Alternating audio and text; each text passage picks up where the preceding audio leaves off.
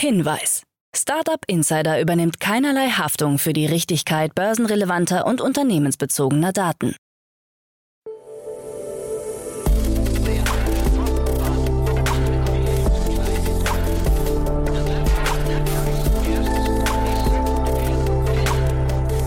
Startup Insider Daily.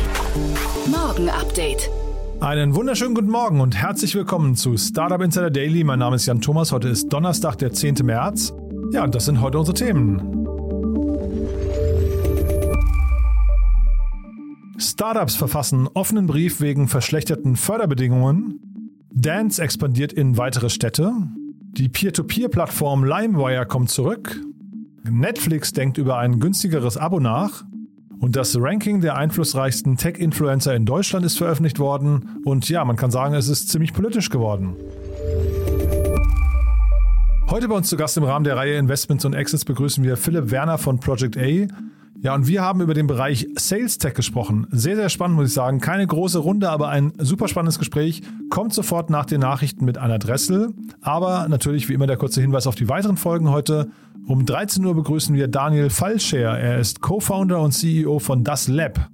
Ja, und das Lab ist eine sehr spannende Plattform aus dem Bereich der medizinischen Diagnostik, hat gerade eine Seed-Runde abgeschlossen in Höhe von 6,2 Millionen Euro und ja, verbindet und konnektiert diese ganzen Akteure in dem Space, also zum Beispiel Labore, Mediziner, Patienten und so weiter und so fort, ist ein sehr, sehr spannendes Thema. Das kommt nachher um 13 Uhr. Und um 16 Uhr spreche ich mit Max Sieghold. Er ist der Co-Founder und CFO von Sleepis. Und das ist ein sehr, sehr spannendes Unternehmen. Interessanterweise dürfte statistisch gesehen jeder achte von euch eigentlich ein potenzieller Kunde sein von Sleepis, denn es geht um Schlafstörungen. Und Sleepis hat eine wundervolle Alternative entwickelt zu den Schlaflaboren. Also wenn ihr zum Beispiel unter Schlafapnoe oder anderen Schlafstörungen leidet, dann kennt man das ja, dann müsste man eigentlich zur Beobachtung in Schlaflabore und dort unter relativ widrigen Bedingungen eine Nacht verbringen.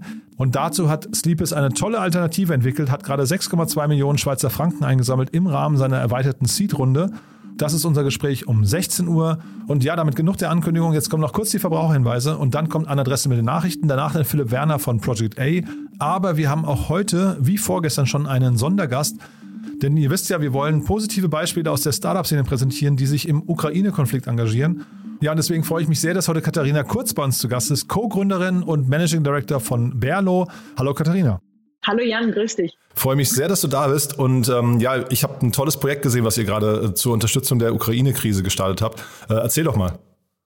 Ja, und zwar haben wir ein, ein Bier gebraut. Wir haben lange überlegt, äh, was wir als Unternehmen denn tun können. Und die erste Idee war eigentlich, dass wir so gemeinsam mit der Craft Beer Szene irgendwie ähm, Bier von ukrainischen Brauereien ähm, importieren wollten und äh, dann hier alle zusammen verkaufen wollten. Aber das ging gar nicht. Ja. Also wir konnten zum, zum einen äh, brauen die äh, meisten Brauereien gerade gar nicht mehr natürlich aufgrund der Situation. Zum anderen kriegt man eigentlich fast nichts mehr aus dem Land heraus.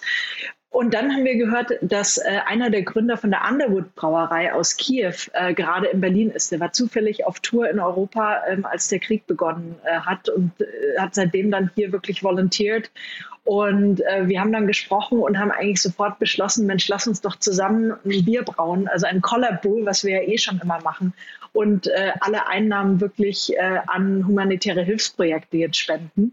Und das haben wir gemacht. Und dann haben wir zusammen ähm, das Konzept entwickelt. Also die Idee kam auch von Underwood. Äh, das Bier heißt Maria IPA. Und zwar ist das benannt nach äh, diesem riesigen Frachtflugzeug, also das größte Frachtflugzeug der Welt, die Antonov AN 225 Maria. Und äh, dieses Flugzeug war unter Flugzeugenthusiasten wahnsinnig äh, beliebt und ist jetzt leider äh, zerstört worden. Und Maria heißt Traum. Und äh, das ist eben äh, ja ne, eigentlich eine schöne Story um dieses Bier herum. Das heißt, sie haben natürlich den Traum, ähm, dieses Flugzeug irgendwann wieder ähm, aufzubauen und vor allem natürlich auch die Ukraine danach wieder aufzubauen. Boah, also Gänsehaut-Feeling muss ich sagen. Ähm, vielleicht, also wir rufen ja hier eigentlich nicht zum Alkoholkonsum auf, aber äh, vielleicht ist an der Stelle dann trotzdem die Ausnahme. Wie kann man das jetzt denn trinken, um das zu unterstützen? Also wir haben das Bier am Montag gebraut. Das heißt, äh, es dauert noch so ungefähr zweieinhalb Wochen, bis wir es auch wirklich abgefüllt haben. Ähm, momentan kann man es bei uns direkt äh, im Shop bestellen, shop.berlo.de. Ähm, ansonsten äh, alle Gastronomen können das dann direkt bei uns beziehen und deutschlandweit, wenn ihr irgendwie ein Gastronom seid oder jemanden kennt, der das auch kaufen möchte, ähm, haben wir unseren Partner Braustirn, äh, der das deutschlandweit mitvertreibt. Und dann natürlich auch bei uns äh, im Biergarten und in unseren Gastronomien. Genau, Biergarten, vielleicht noch als letztes Stichwort, wer euch nicht kennt. Berlo schreibt sich ja B-R-L-O, das heißt äh, ne, phonetisch immer nicht ganz so einfach, zumindest das äh, abzuleiten. Aber ihr habt einen ganz tollen Biergarten hier in Berlin, der, glaube ich, Anfang April aufmacht, ne? Genau, richtig, am Gleisdreieck. Ja, genau. Und da äh, ab 1.4. das Bier dann vielleicht bei euch in der Sonne zu trinken. Und ja, ich, also vielleicht hoffentlich hat sich der Krieg bis dahin vielleicht sogar schon erledigt, aber du, also so oder so eine ganz, ganz tolle Aktion. Äh, ich weiß nicht, haben wir was Wichtiges vergessen dazu? Nee, aber ich glaube, das ist wirklich auch eine ähm, ne, ne, ne gute Sache, wie man auch Unternehmen in der Ukraine vor Ort helfen kann. Also vielleicht können alle mal drüber nachdenken, ob man irgendwie Produkte zusammen hier vermarkten kann, weil wir hoffen eben, dass Underwood ähm, dadurch hier auch ein bisschen bekannter wird. Ich meine, deren Heimatmarkt liegt gerade komplett brach und wir hoffen eben, dass wir dann dadurch vielleicht, äh, wir werden vielleicht auch für die, deren Bier hier produzieren ähm, und äh, vielleicht ist das auch eine, eine, eine schöne Art und Weise, anderen anderen Marken und kleinen Unternehmen aus der Ukraine zu helfen. Ganz großartig. Ja, wir, wir stellen ja genau solche Projekte hier vor, damit eben vielleicht auch jeder mal in sich geht und überlegt, wie kann man vielleicht mit seinen Möglichkeiten helfen. Es muss ja nicht immer nur Geld sein, es können ja eben auch solche indirekten Projekte sein, die dann, also zumindest indirekt helfen. Finde ich eine ganz tolle Initiative, Katharina. Ähm, vielen Dank, dass du da warst und dann, ja, also eine gute Zeit dafür, viel Erfolg und bis zum nächsten Mal. Danke, Jan. Bis bald. Das war Katharina Kurz von Berlo. Ein tolles Projekt, finde ich. Und ja, nicht vergessen, in zwei bis drei Wochen einfach mal im Biergarten von Berlo vorbeischauen, am Gleisdreieck hier in Berlin. Und ja, damit machen wir weiter im Programm mit Anna Dressel und den Nachrichten und danach dann, wie angekündigt, Philipp Werner von Project A.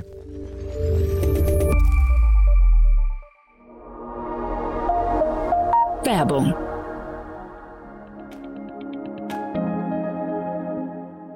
Startups und Scale-ups brennen für ihre Geschäftsideen und möchten am liebsten alle Projekte gleichzeitig umsetzen. Erfolgreiches Wachstum funktioniert aber nur mit der richtigen Liquiditätsplanung. Sie ist unerlässlich, um Aufwärts- und Abwärtstrends rechtzeitig zu erkennen. Gründerinnen und Gründer können so entscheiden, ob weitere MitarbeiterInnen eingestellt oder Investitionen getätigt werden müssen. Agicap ist die Cashflow-Software für CEOs, CFOs und Finanzverantwortliche, um die Liquiditätsplanung zu automatisieren und die richtigen Entscheidungen für den Unternehmenserfolg zu treffen.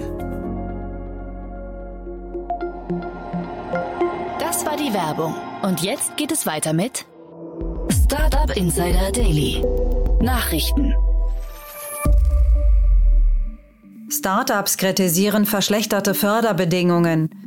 Wie bereits berichtet, hat das Bundesministerium für Wirtschaft und Klimaschutz BMWK die Bedingungen für das Förderprogramm Invest Zuschuss für Wagniskapital zum 1. März geändert. Da viele Akteure der Start-up-Szene von der nicht angekündigten Maßnahme überrascht wurden, machen zahlreiche Betroffene ihrem Unmut in einem offenen Brief an die Bundesminister Robert Habeck und Christian Lindner Luft.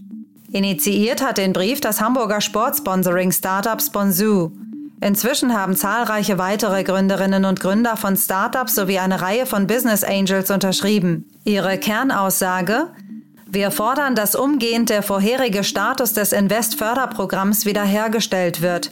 Dazu ist das Programm mit entsprechenden Mitteln auszustatten. Ferner würden wir uns wünschen, dass auch Förderanträge von Investoren, die zu den aktuell schlechteren Bedingungen gestellt wurden, die ursprünglichen und dann wiederhergestellten Förderbedingungen erhalten. Ansonsten würden ausgerechnet die Investoren, die trotz einer Verschlechterung der Bedingungen ihre Zusagen gegenüber ihren Startups einhalten, unfair und willkürlich benachteiligt werden. Dance expandiert in weitere Städte. Ein knappes Dreivierteljahr nach dem offiziellen Launch expandiert der Berliner Premium-Abo-Service für E-Bikes in neue Städte. Und zwar nicht nur innerhalb Deutschlands, sondern auch ins europäische Ausland, unter anderem nach Paris und Wien.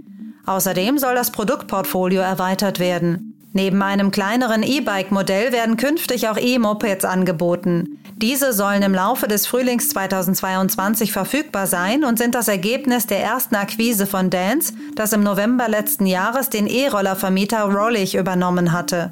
Neben seinem Endkundengeschäft zielt Dance mit Dance for Business auch auf Unternehmenskunden. Gorillas schließt einen Berliner Standort. Der Quick-Commerce-Anbieter Gorillas ist gezwungen, einen seiner Berliner Standorte zu schließen. Hintergrund sind Denkmalschutzauflagen, die die Fortführung des Betriebs in der Berliner Rungestraße in der Nähe des Alexanderplatzes nicht mehr erlauben, so das Unternehmen. Das zuständige Bezirksamt in Berlin-Mitte hatte zuvor einen entsprechenden Nutzungsänderungsantrag abgelehnt. Infolge der Schließung des Standortes droht auch drei Mitgliedern des insgesamt 19-köpfigen Betriebsrats von Gorillas die Entlassung. Der beauftragte Arbeitsrechtsanwalt Martin Bechert mutmaßt, die Schließung ist ein Vorwand, um den Kündigungsschutz zu umgehen. Gorillas hingegen betont, dass man bemüht sei, für alle Mitarbeiterinnen und Mitarbeiter alternative Lösungen zu finden. Ranking der einflussreichsten 10 Tech-Influencer in Deutschland veröffentlicht. Die europäische PR-Agentur Tito hat im Rahmen ihrer jährlichen sogenannten 500 Power List die wichtigsten Influencer im Technologiesektor aufgelistet. Berücksichtigt wurden über 1000 besonders einflussreiche Persönlichkeiten aus 17 Tech-Sektoren. Hierbei wurden vor allem deren Einfluss auf die Tech-Branche im Allgemeinen untersucht. Der Social-Media-Begriff Influencer war also eher zweitrangig, da es vor allem um allgemeinen Einfluss geht. Dementsprechend fällt das Ergebnis wahrscheinlich auch anders aus als von den meisten erwartet. Auf Platz 10 findet sich der TV-Investor Frank Thelen hinter dem Vorstandsvorsitzenden der deutschen Lufthansa, Carsten Spohr. Platz 8 belegt der ehemalige Bundesminister für Wirtschaft und Energie, Peter Altmaier, hinter Bundeskanzler Olaf Scholz. Die Plätze 5 und 6 gehen an das BioNTech-Gründerteam Ugo Shahin und Özlem Türeki.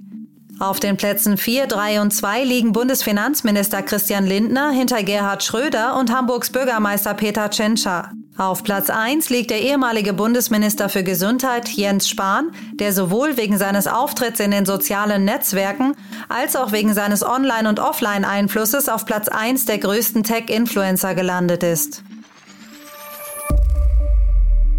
LimeWire kommt zurück. Die neben Napster möglicherweise größte Plattform für illegale Downloads von Musik, Bildern, Software und Videos ist zurück.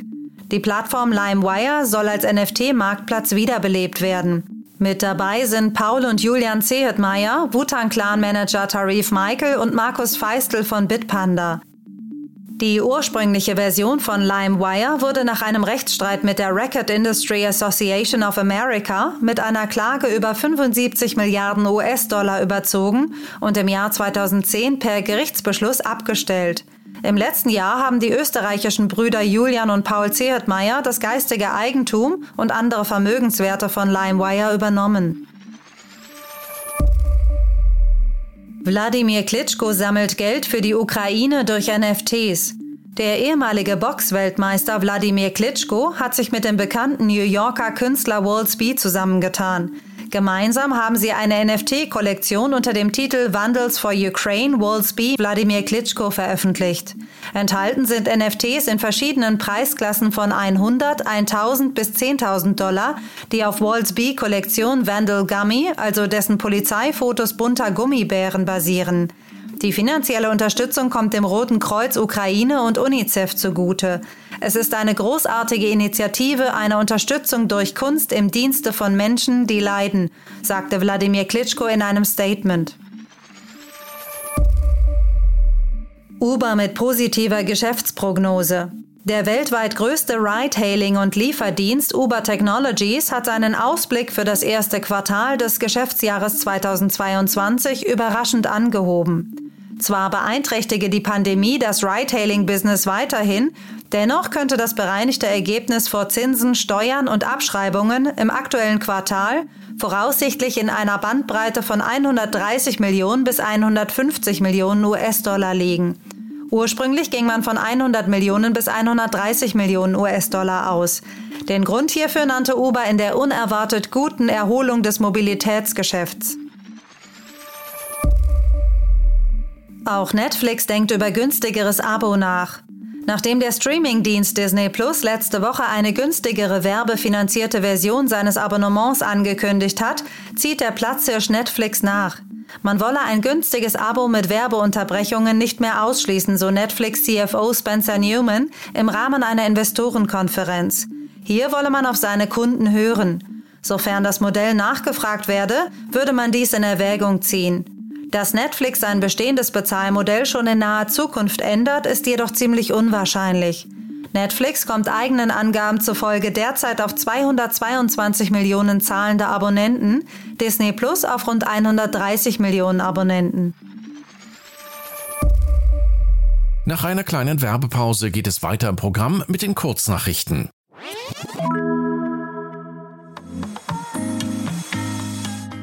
Kurzer Hinweis in eigener Sache. Ihr möchtet uns interessante Themen oder Gäste für unseren Podcast vorschlagen? Das geht ganz einfach. Auf unserer Website www.startupinsider.de findet ihr dazu ein spezielles Formular, wo ihr eure Vorschläge gerne eintragen könnt.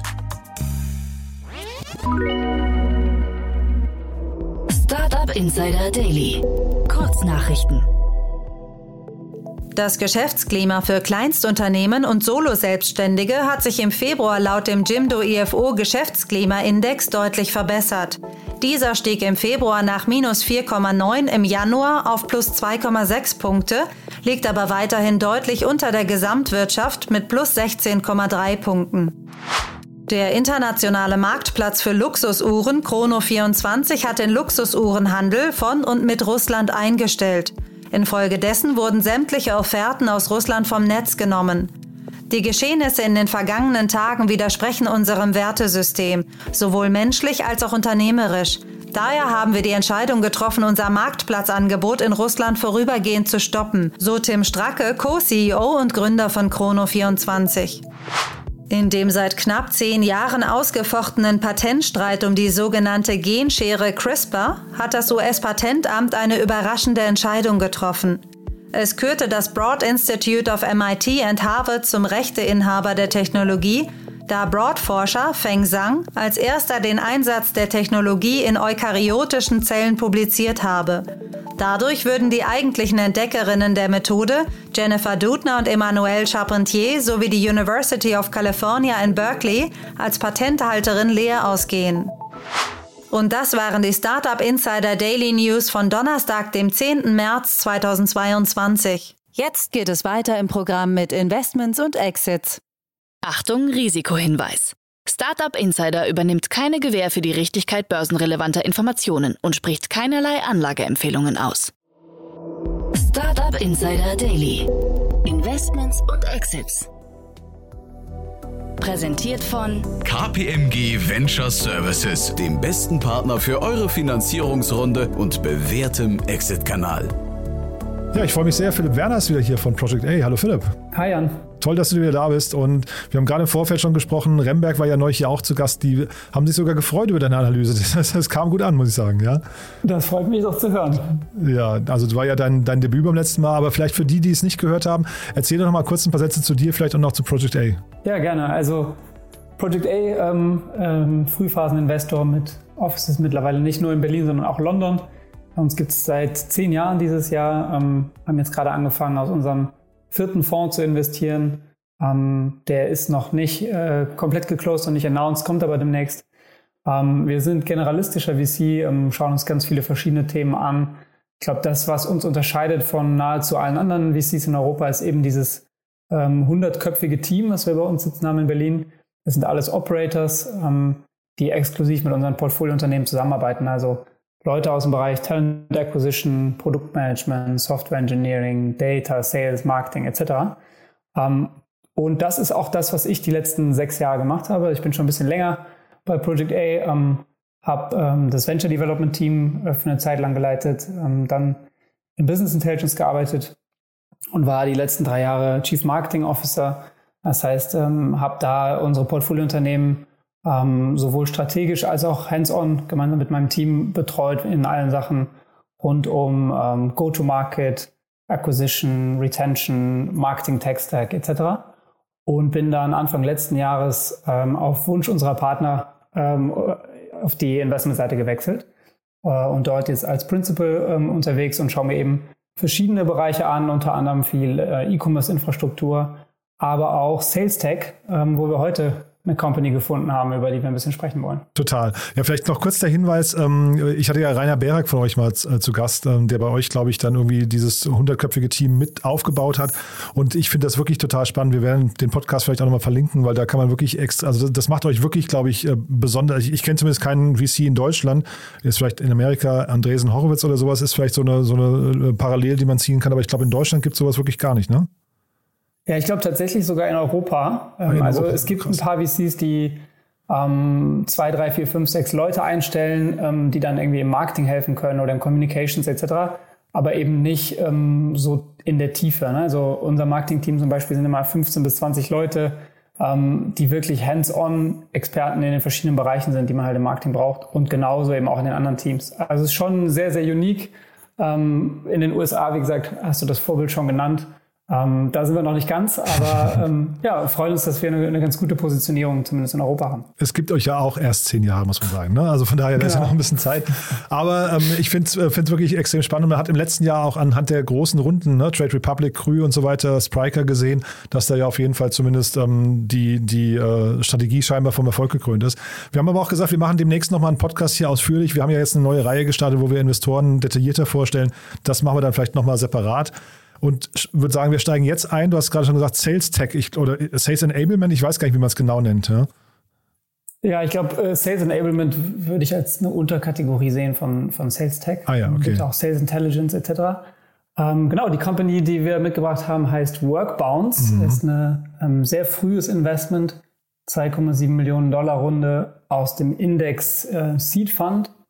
Ähm, äh, die Company sitzt in äh, London slash Kopenhagen. Ähm, ist, glaube ich, remote first, aber die Gründer, soweit ich weiß, sitzen in London und sind interessanterweise beides ähm, Ex-Pecan-Mitarbeiter. Mhm. Ähm, zwei der früheren Hires, also Pecan, für diejenigen, die die nicht kennen, ist diese Employee Success Plattform äh, aus Kopenhagen, großer Erfolg, haben einen, ich glaube, 700 Millionen Dollar Exit gemacht an Workday. Hm, wow. Nicht zu verwechseln mit der Company, über die wir sprechen, Workbounce.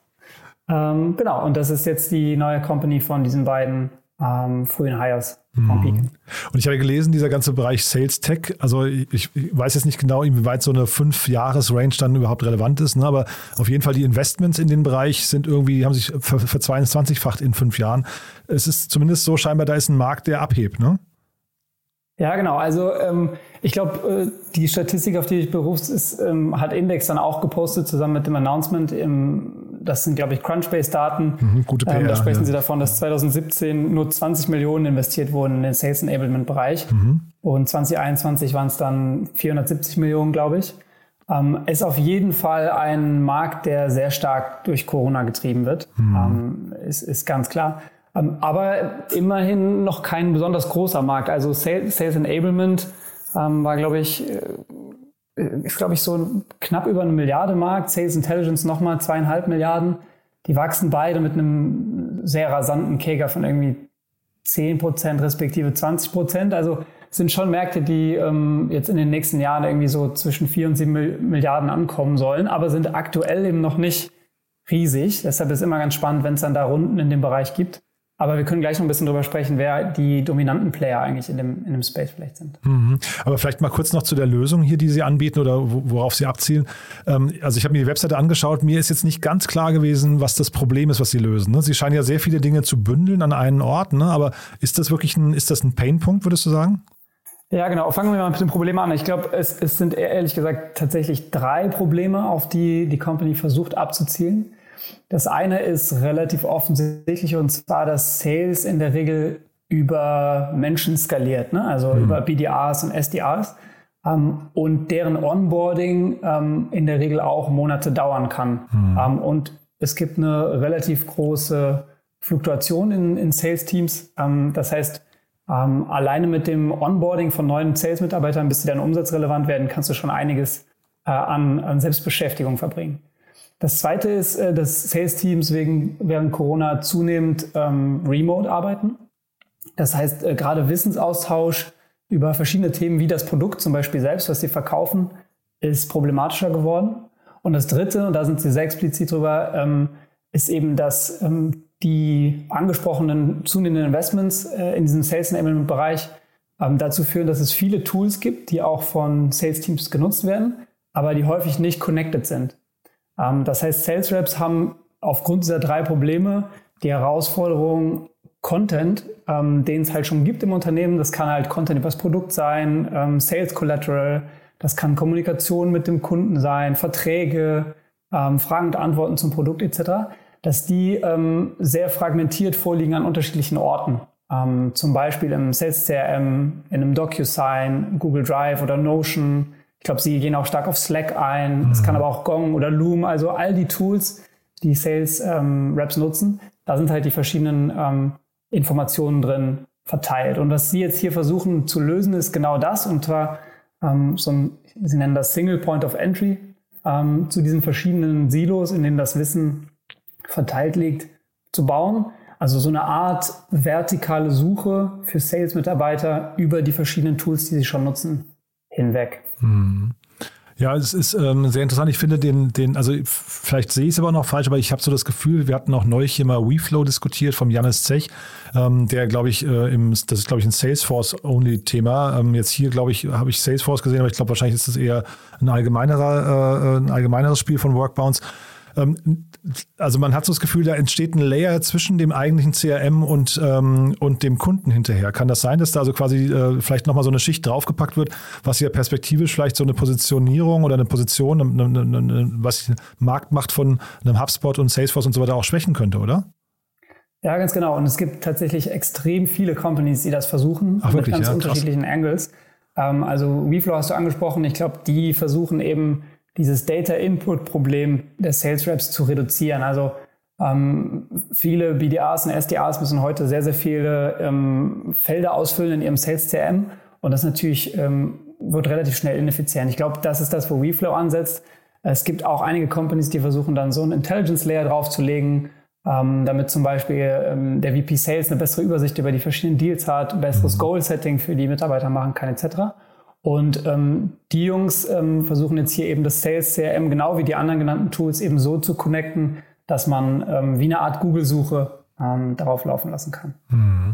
Und man darf ja nicht ver vergessen, also Salesforce ist ja ein, ja, also ich glaube Ende letzten Jahrtausends gegründetes Unternehmen, ne? Also schon wieder so ein Monolith, so, so, so ein Urgestein fast, ne? Also vielleicht schon wieder ein Unternehmen, was reif ist, schon wieder angegriffen zu werden auch, ne?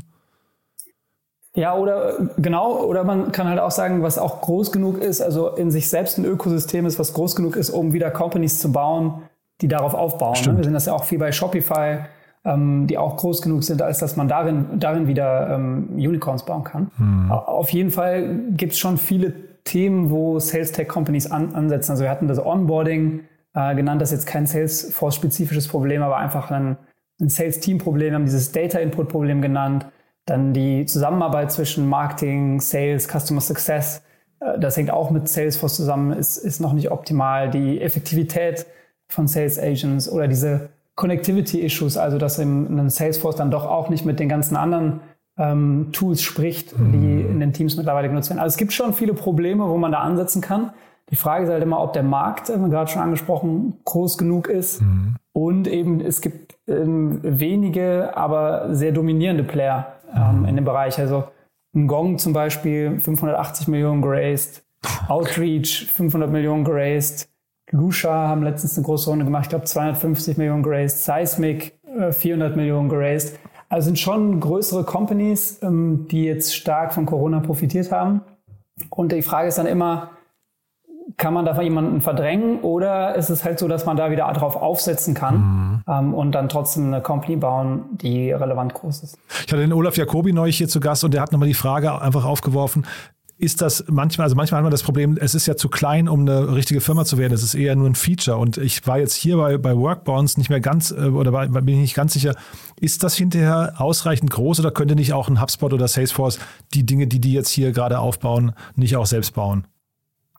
Ja, das ist, ist äh, genau die Frage, die ich mir auch gestellt habe. Und ich glaube, das müssen Sie tatsächlich jetzt beweisen. Also, wie gesagt, der Markt ist nicht riesig. Ähm, das Feature, was Sie, wenn ich es richtig verstehe, was Sie bauen wollen, kenne ich jetzt noch nicht von den mhm. bestehenden Playern. Also das ist, ist, schon mal, ähm, ist schon mal gut.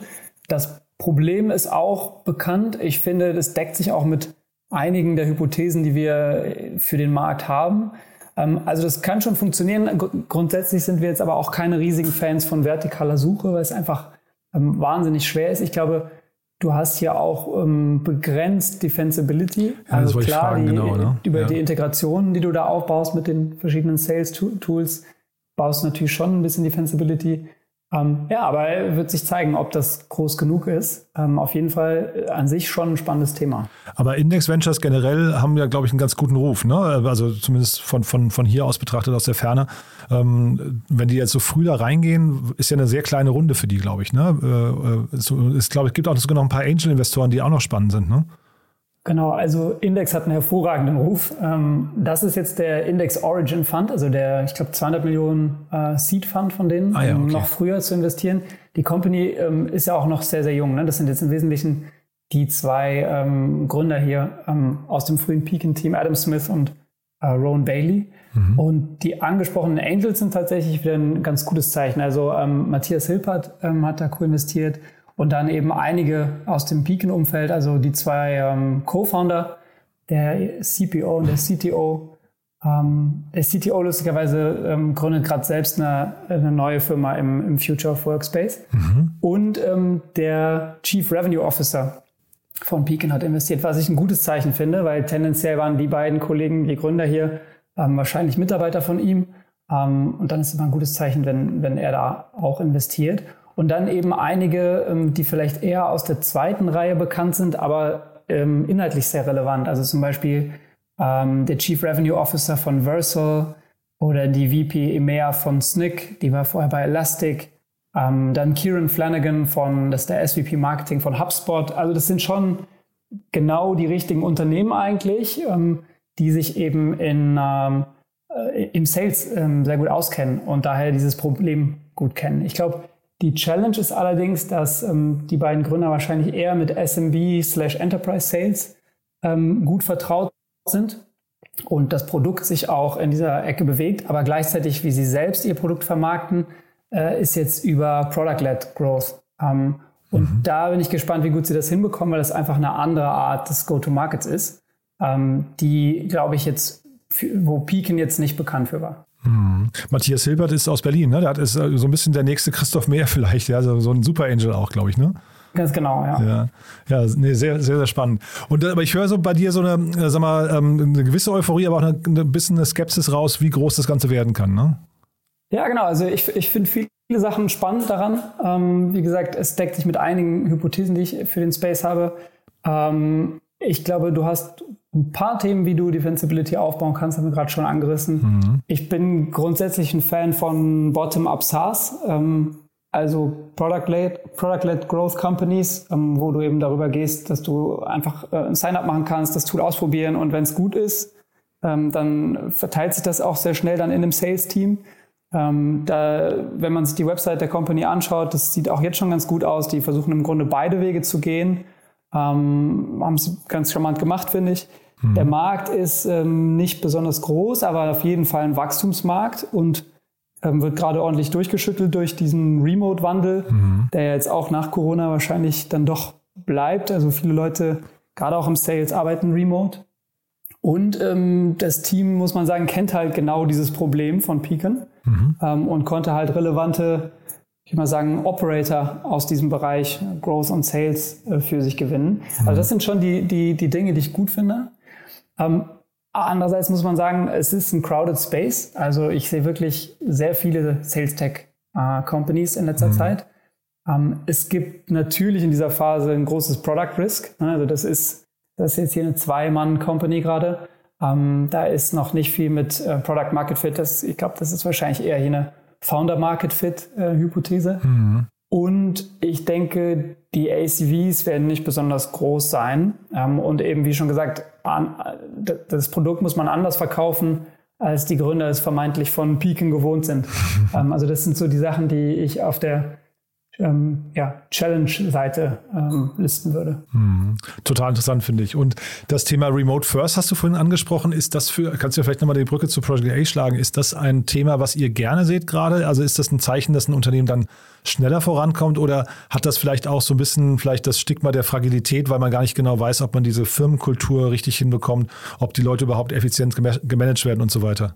Ja, du, ich glaube, da hat noch niemand so die richtige finale Antwort drauf. Mhm. Ich glaube, das ist genau die Frage, die sich jetzt über die nächsten zwei, drei Jahre stellen wird. Also mh, wir sehen viele Companies, die remote first sind. Ja. ähm, und, und auch extrem viele Companies, die vorher vielleicht nicht remote first waren, aber mittlerweile dann eben ähm, ihr Techie-Team woanders sitzen haben als vielleicht das Commercial-Team. Ich glaube, das ist eigentlich heute ähm, sehr, sehr gängig. Mhm. Ähm, ob das jetzt in den ganz frühen Phasen wie hier immer vorteilhaft ist, ähm, ich glaube, das wird sich zeigen. Also gerade so diese ähm, Atmosphäre, früh äh, im Büro zusammenzusitzen mit einem Team von fünf bis zehn Leuten und auch irgendwie kreativ das, das Problem zu verstehen und Lösungen zu entwickeln, das geht natürlich, würde ich sagen, schon immer noch leichter, wenn du da ähm, bis später in die Nacht gemeinsam im Büro sitzen kannst. Mhm. Ähm, also haben wir jetzt noch keinen klaren Take zu, dass wir sagen würden, Remote First ist, ist immer überlegen. Es hat natürlich viele Vorteile einfach ähm, im Hiring. Ich meine, es gibt eine Talent Shortage in nahezu allen Bereichen, die für Startups relevant sind. Mhm. Und du verkleinerst, äh, du vergrößerst halt deinen dein Hiring-Radius extrem, wenn du remote arbeitest. Mhm. Und du kannst eben auch ähm, Talente einstellen, die vielleicht in anderen Geografien wohnen, wo die äh, Gehälter nochmal eine andere Struktur haben. Mhm. Also äh, muss man schauen, wie sehr die Vorteile da am Ende wirklich überwiegen. Okay, also aber auf jeden Fall kein Red Flag, äh, wenn ich es richtig raushöre. Ähm, zeitgleich aber auch jetzt nicht so, dass ihr sagt, weil, weil jemand Remote First ist, ist es auf jeden Fall bei euch irgendwie in, äh, was ich im, im Prozess gedanklich schon eins weiter, weil ihr sagt, das ist ein großer Vorteil. Nee, also ich glaube, neutral, wir das ja? ähm, neutral sehen, ja. Ja, total spannend. Cool, du dann ähm, wäre das denn ein Thema für euch gewesen hier? Ähm, äh, also, oder könnte es vielleicht sogar noch sein? Ich weiß gar nicht, von, von der Rundengröße könnte ja die nächste Runde vielleicht sogar zu euch noch passen, ne? Ja, also könnte, hätte jetzt schon passen können von ja. der Rundengröße. Ähm, würde wahrscheinlich in der nächsten Runde auch noch für uns passen. Ähm, thematisch auch spannend, also durchaus, ja. Ja, und was dann vielleicht dann doch nochmal kritisch nachgefragt, was müssten die jetzt erreichen, damit sie in der nächsten Runde zu euch passen? Was wäre so ein, so ein Meilenstein, den du gerne sehen würdest? Ja, also wie gesagt, das ist hier jetzt gerade eine Founder-Market-Fit-Hypothese. Das mhm. heißt, ich würde eigentlich für die nächste Runde erwarten, dass sie den Product-Market-Fit mhm. ähm, zumindest in Ansätzen beweisen. Das heißt, dass sie ein, paar Kunden gewinnen konnten, ähm, die dann möglichst auch nicht, wo niemand von gechurnt ist ähm, und wo ich dann eben anhand der Usage sehen kann, ähm, und dass das Produkt ähm, ein Problem löst und vielleicht auch schon erste Account Expansion unter Beweis stellen. Ne? Also mhm. gerade bei einer Product-led Company, dass du halt siehst, okay, da hat irgendwie einer sich ähm, bei, bei, einem, bei einem Kunden angemeldet und danach haben wir es geschafft, ähm, das ganze Team onzuboarden, was, was das Produkt ja zulassen würde. Mhm. Also in, in der Richtung würde ich mehr sehen wollen, dass man sagen kann, die sind zumindest äh, dem Product Market Fit näher gekommen und haben vielleicht auch schon eine gute Pipeline, sodass man daran glauben kann, ähm, dass man das jetzt skalieren kann. Pipeline heißt Kundenpipeline. Ja, genau. Also, ja, oder Feature. Nee, nee, ähm, Kunden, also Companies, die zu Kunden werden könnten. Mhm, mhm. ähm, äh, das ist ja häufig so, dass die, dass es in den frühen Phasen dann noch keine Kunden sind, aber dass nee, man nee, genau, ja, ja, also Prospects und Leads und so weiter. Gesprächen ja. ist, genau. Mhm. Ja. Super, Philipp. Du, haben wir was Wichtiges vergessen? Ich fand, das war mega cool, muss ich sagen. Äh, fehlt was Wichtiges? Ich hoffe nicht. Also ich glaube, wir haben einmal den schnellen Ritt äh, durchgeschafft. Ja, ähm, Wie gesagt, es ist eine sehr spannend. frühe Company. Das ja. heißt, äh, wird sich zeigen, in welche Richtung das geht. Ja, aber der Space ist spannend und äh, also ich höre zumindest raus, wenn jemand was ähnliches oder in, zumindest in dem Segment was machen würde, äh, kann er sich auf jeden Fall bei euch melden. Ja, unbedingt. Das habe ich natürlich jetzt nicht so positioniert, aber ja. auf jeden Fall. Also ähm, dadurch, dass wir eben diese operativen Teams haben, wir haben auch ein großes Sales-Team, ähm, ist das ein Bereich, den wir sehr spannend finden und wo wir auch Expertise haben. Also gucke mir viele Companies, die wir in dem Bereich sehen, dann immer zusammen mit unserem VP ähm, Sales und Customer Success an. Mhm. Das heißt, wir haben auch immer direkt ähm, ähm, Leute im Team, die operativ mit diesen Tools arbeiten und sich sehr gut auskennen. Ähm, von daher, ähm, wenn hier jetzt Gründer zuhören, die im Sales Tech Bereich unterwegs sind, dann meldet euch gern. Super. Philipp, vielen, vielen Dank und ich freue mich aufs nächste Mal, ja? Jan, ich danke dir. Mach's gut. Ciao, ciao. Das Segment Investments und Exits wurde präsentiert von KPMG Venture Services, dem besten Partner für eure Finanzierungsrunde und bewährtem Exit-Kanal. Startup Insider Daily, der tägliche Nachrichtenpodcast der deutschen Startup-Szene. So, das war Philipp Werner von Project A Ventures und damit sind wir durch für heute Vormittag. Aber ich habe es vorhin erzählt, um 13 Uhr geht es weiter mit Daniel Fallscher, dem Co-Gründer und CEO von Das Lab. Wir sprechen über den Bereich der medizinischen Diagnostik, eine tolle Finanzierungsrunde in Höhe von 6,2 Millionen Euro. Und dann um 16 Uhr Max Sieghold, der Co-Gründer und CFO von Sleepes. Ein tolles Projekt, muss ich sagen. Da geht es um Schlaftherapie bzw. um Diagnose von Schlafstörungen, zum Beispiel wie Schlafapnoe. Schlaf ist ein wundervolles Thema und Max Sieghold mit seinem Team möchten dafür sorgen, dass alle Menschen toll schlafen können und vor allem risikofrei schlafen können. Ist ein tolles Gespräch geworden und da haben wir vor allem auch ein paar Tipps besprochen, wie man besser schlafen kann. Also so oder so, wenn ihr besser schlafen wollt, einfach nachher mal reinhören. Das ist unser Gespräch um 16 Uhr. Bis dahin, alles Gute. Ciao, ciao.